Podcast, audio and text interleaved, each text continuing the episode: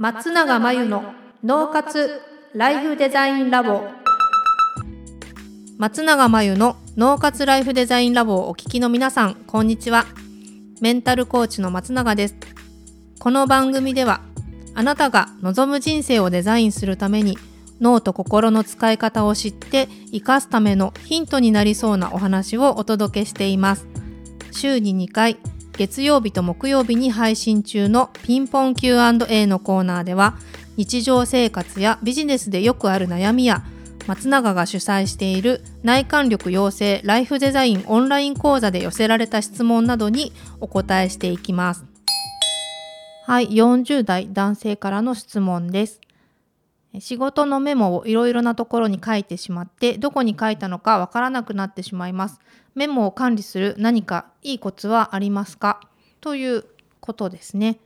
うん、いろんなところに書いてしまうと確かに散らばってわからなくなると思うので一つはまとめて同じところに書くっていうことなんですけどこれ全部当たり前といえば当たり前のことなんですが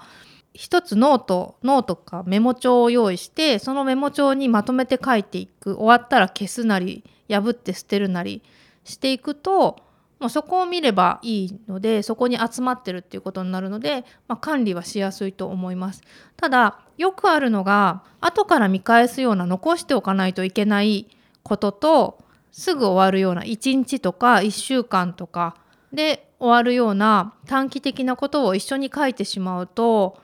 残しておかないといけないものを残しておくがゆえにそのメモまでも残ってしまうと結構煩雑になるのでどのくらいの期間で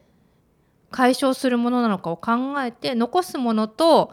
短期的なものは分けた方がいいと思っています。なのでノートとメモ帳は分ける。ノートは記録して後で見返すかもしれないもの何か学んだりとか考えたりとか、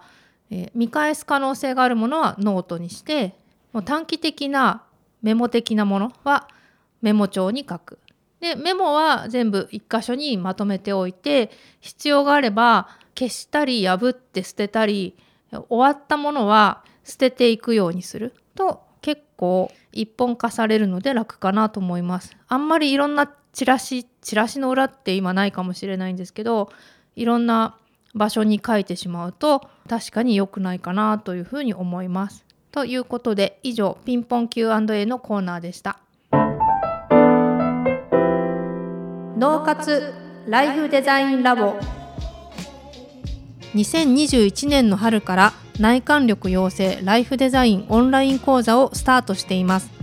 生き方と働き方を一致させてより望む人生を作っていくために自分との向き合い方整え方才能の引き出し方を身につけていただく講座です。自宅で好きなタイミングで受けられます。初月は無料です。